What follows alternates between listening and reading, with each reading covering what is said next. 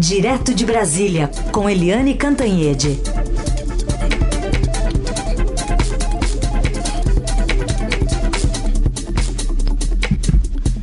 Oi, Eliane, bom dia. Bom dia, Raíssen, Carolina, ouvintes. Bom dia, Eliane. E seguimos acompanhando remotamente essa reunião ministerial aberta, né? Prometida e hoje realizada em Brasília pelo governo Bolsonaro. E nessa reunião o presidente já falou sobre coronavírus. Falou sobre o pânico que começou a se dissipar com o que a OMS falou sobre contágio de assintomáticos, né? As pessoas que não apresentam sintomas. A Organização Mundial da Saúde diz que as pessoas elas podem transmitir o coronavírus mesmo não apresentando esses sintomas. Ainda afirmou que o general Pazuello, que é o, o ministro interino da Saúde, vai esclarecer hoje a questão dos números do novo coronavírus no país e esperamos que o mais breve possível tenhamos um ponto final nessa questão dos dados da Covid. A questão é saber que ponto final é esse, né, Eliane? Olha, é, a gente sempre fala aqui, né, Carolina, ouvintes, Heisen, a gente todo dia fala da capacidade do presidente Jair Bolsonaro criar crises. Né? Ele, ele vive num mundo de crises, ele acorda criando aquela crise do dia e quando já tem a crise, ele não precisa criar uma nova, ele alimenta a crise já criada. Essa questão dos números, ela é absurdamente inacreditável.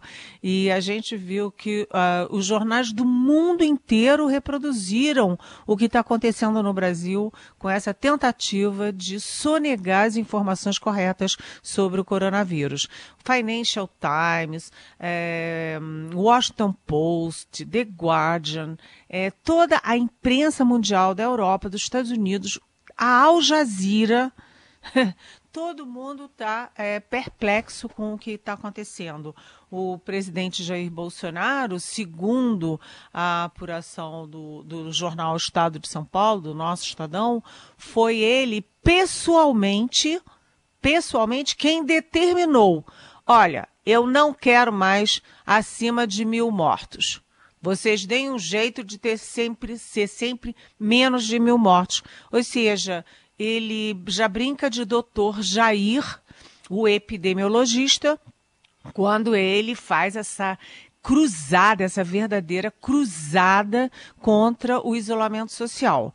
Ele já brinca também de doutor Jair, eh, o cientista, quando ele eh, se coloca a favor da cloroquina. Né? Ele manda o Ministério da Saúde fazer um protocolo recomendando a, a, cloroquina nos casos de Covid a qualquer momento. Aliás, já vem aí, é, chegou aí um lote grande de 2 milhões de doses de cloroquina dos Estados Unidos, provavelmente eles descartaram aquilo lá, era um lixo lá, eles mandaram para cá. E o, já o Itamaraty já está dizendo hoje que é para usar à vontade a tal da cloroquina. Agora, o doutor Jair ou o Messias Bolsonaro brinca de Deus e, e determina da cabeça dele quantos mortos tem que, tem que haver. Quantos mortos pode ou não pode, de acordo com a cabeça dele. É uma coisa impressionante. Agora, o impressionante também, o que causa espécie, é que a gente que se, enfim, é capaz de acatar esse tipo de ordem, tanto no caso do isolamento, quanto no caso da cloroquina, quanto no caso agora da revisão da metodologia da, da, da, da contagem de mortos, de contágios, etc., para agradar o presidente. E nesse caso se trata de um general, o general Eduardo Pazuello, que vai ser ouvido pelo Congresso a partir do meio-dia e meia, né? Ou seja, bate continência, se o presidente mandar ele assassinar alguém, provavelmente ele vai assassinar, porque é, cumpre ordens. Então, cumpre ordens absurdas. O Mandetta foi demitido porque se recusava a fazer um papelão desses. O Taixe foi, foi embora, desistiu porque se recusava a fazer um papelão desses, no caso da cloroquina. E agora põe 20, duas dezenas de militares para fazer esse jogo do doutor Jair, o epidemiologista, o, o cientista e agora o Deus Jair que decide quanta gente pode ou não pode morrer, enfim. Agora, o Congresso está atento, o Congresso montou uma comissão, uma central para é, consolidar os dados é, diários da pandemia. O... Nós temos aí um consórcio fantástico, fabuloso do Estadão, Globo, Folha, Extra, UOL e G1 para fazer é, o levantamento e consolidar os dados completos, né, para, enfim, para não apenas a imprensa e a população, mas também para que os especialistas, os estudiosos, as fundações possam acompanhar devidamente o que está acontecendo. E, por fim, o ministro Alexandre de Moraes do Supremo Tribunal Federal determinou ao governo que faça o que tem que fazer, ou seja, que cumpra ah, o bom senso, que cumpra as ordens da ciência, as orientações internacionais para divulgar os dados como eles são, ou seja, os dados da realidade. Aliás, a própria Organização Mundial da Saúde, a OMC, conclamou o presidente, conclamou o governo brasileiro a soltar os dados. Só para concluir, gente, o que, que é a diferença? A diferença é, entre tantas outras, mas o fundamental é que uh, as pessoas às vezes morrem e o resultado do exame demora 10 dias, uma semana. Então, a, a consolidação dos números das últimas 24 horas é das mortes confirmadas naquelas últimas 24 horas. O que, que o governo está fazendo? Ele está fazendo as mortes ocorridas nas últimas 24 horas. Ou seja, as mortes que foram confirmadas lá atrás, uma semana antes, dez dias antes, mas que foram confirmadas nas últimas 24 horas, ficam para as calendas, vão ser jogadas ali num, num, num grande pastelão. E além disso, é, você tem todos os cruzamentos, você tem todos é, os detalhes de estatísticas que são importantes para combater o vírus, né, para evitar novas epidemias, enfim, para as pessoas se cuidarem, para as decisões estratégicas epidemiológicas. Ou seja, isso é uma tragédia. O Brasil foi colocado na mesma faixa, na mesma linha de Venezuela Coreia do Norte e Arábia Saudita, que são ditaduras que escondem os números a seu bel prazer. Aqui não é uma ditadura e uh, o presidente não é um imperador, nem um ditador. Ele vive numa democracia, portanto, ele não pode determinar como serão os números da pandemia. Faz favor, né? Aproveitar então para acrescentar mais um dado aí para sua análise, Eliane, do doutor, do cientista, do epidemiologista, talvez curandeiro, ontem com uma apoiadora lá na porta do Palácio da Alvorada, ele prometeu agendar aí uma ida da, dessa mulher ao Ministério da Saúde para falar sobre o, uma possível cura com alho. Vamos ouvir. Eu tenho 38 anos, sou mãe de três filhos, eu não estou aqui para brincar. Deus fala comigo desde os seis anos. Deus quer honrar esse país. Deus quer te exaltar na presença de todos os povos e nações. Só preciso, não preciso que acredite em mim. Preciso que ponha prova. Podem injetarem o vírus em mim. Eu assumo todas as responsabilidades. Eu trouxe comigo. E é tão natural, é tão perfeito, é tão mágico, é tão natural, é tão de Deus que o povo vai dizer que é impossível. Eu te arranjo amanhã para você conversar lá, alguém para conversar com a senhora do Ministério da Saúde, ok? Então tá Gente, aí, uma agenda. É, isso é, é, é, o fim do mundo, né? O doutor Jair agora vira o mago também, o Messias Jair, que põe uma mulher dessas, que cura uma pandemia internacional com alho, para ocupar o tempo é, daquele monte de militar que está lá no Ministério da Saúde. É, vai que o presidente mande todo mundo comer alho, tomar alho, fazer suco de alho. Cuidado, hein? Não é, não é impossível, não. Bom, Eliane, outro tema ainda para a gente tratar, a fala do ministro do Supremo Tribunal Federal, o ministro Dias Toffoli, estava se esperando uma manifestação dele, né? Tá certo, ele teve até uma cirurgia, uma internação, mas ele pediu trégua aos poderes, chegou a citar uma dubiedade aí do presidente Bolsonaro, Helene. É... Pois é, o ministro Dias Toffoli, ele ficou afastado 15 dias, porque ele foi tirar um, um abscesso, fazer uma pequena cirurgia, pegou uma pneumonia, ficou internado e ele estava sumido, mas uh, com essa crise política, com esse nível de tensão, eh, ele voltou, uh, voltou com um discurso muito contundente e numa circunstância bastante contundente também, porque foi uma cerimônia de lançamento de um manifesto em defesa do Supremo Tribunal Federal.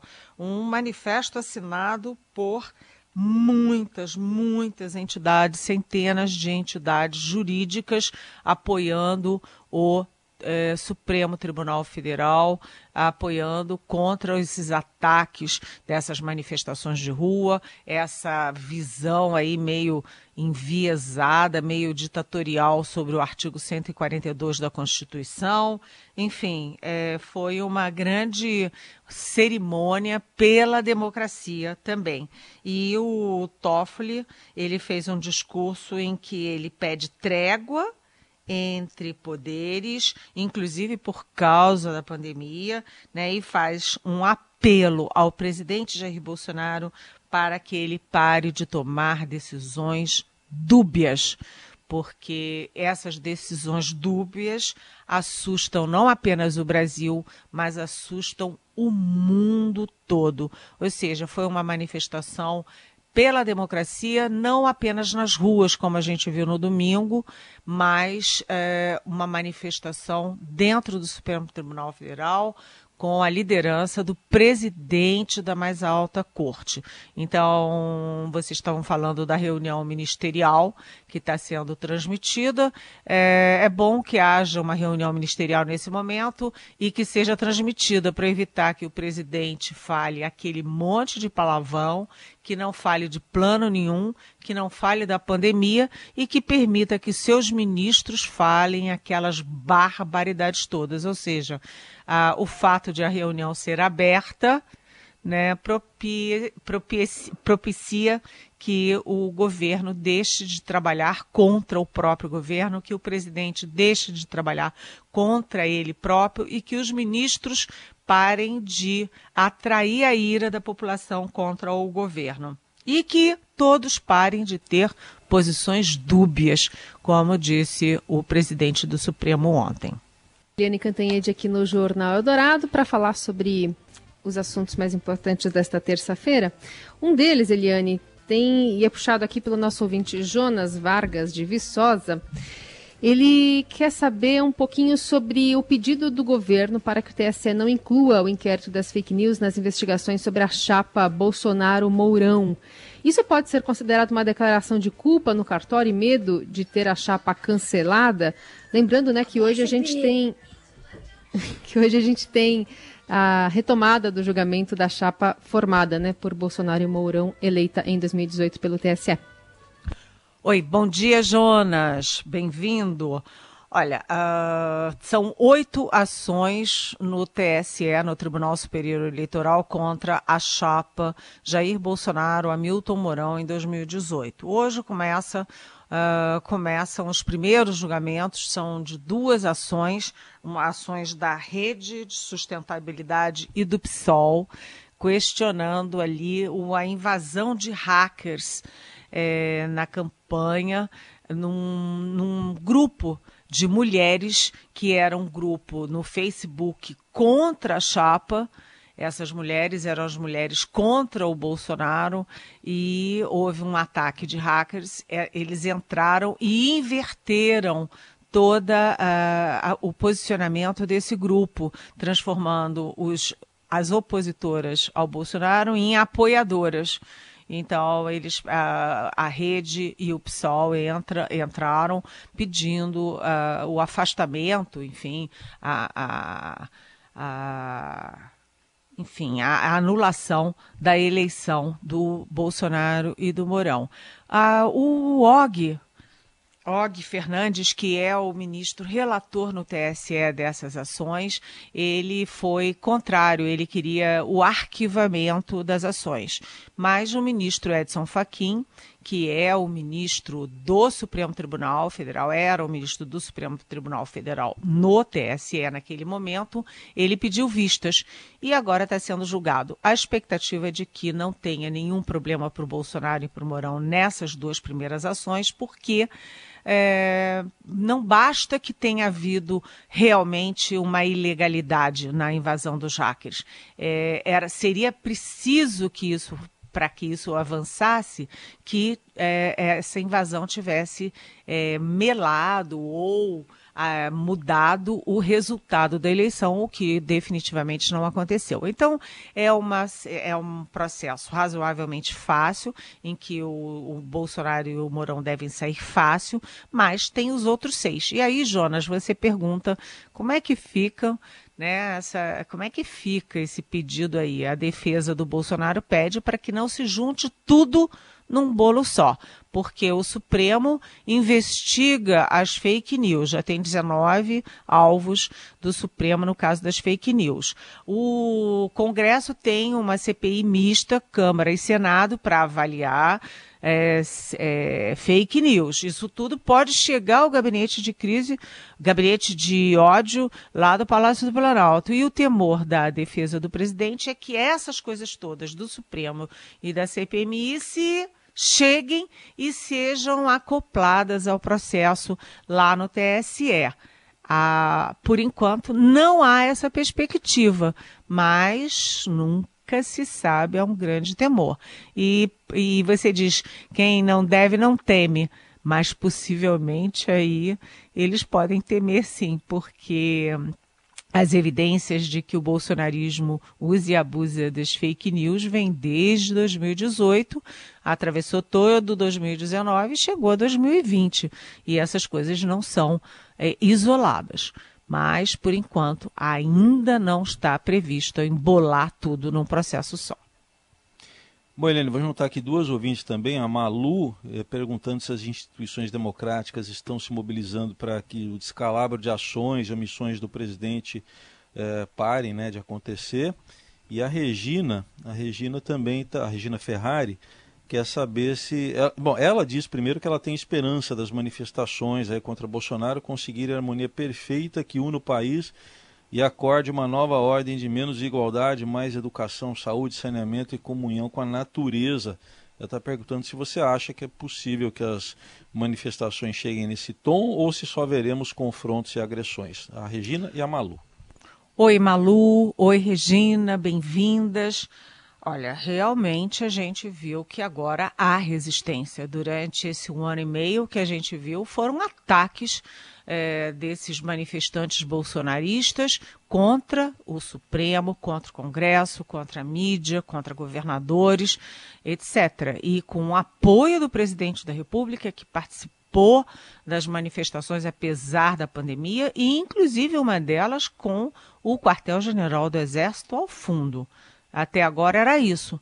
E agora o outro lado se mobilizou e se mobilizou fortemente. Supremo Tribunal Federal muito atento, as instituições jurídicas todas muito atentas, o Congresso Nacional, e aí eu me refiro é, principalmente a Câmara, mas também o Senado, muito atentos, a mídia toda. Você tem manifestos de juristas, de médicos, é, de intelectuais, de artistas, de, enfim, de tudo quanto é lado, e agora também manifestações de rua. Ou seja, é o que eu sempre digo: o Brasil não é uma Venezuela. O Brasil tem instituições, o Brasil tem uma sociedade civil atenta e essas coisas de quem ataca a democracia está sujeito a ter a contrarreação a favor da democracia. Agora, como isso pode chegar a melhorar as condições de vida, as condições é, do meio ambiente, as condições sociais, aí eu acho que é outro passo. Isso tudo da democracia pode ser um embrião mas eu, sinceramente, Regina, torço muito para que as, é, essa união democrática possa chegar até lá, sim. As melhorias das, da qualidade de vida, da inclusão social, de um país mais justo, mais inclusivo. É, é assim que começa, né? Pela democracia e depois você vai aprofundando os temas que são prioridade número zero, número zero, número um, número um. Vamos torcer. Vamos torcer. Muito bem. Essa é Eliane Cantanhede respondendo as perguntas que vocês enviam aqui para a gente pelo 994811777. Mensagem de texto ou de voz. E os ouvintes ainda mandam pelo facebook.com.br Rádio Adorado. Eliane, obrigada. Boa terça-feira. Até amanhã. Até amanhã. Beijão.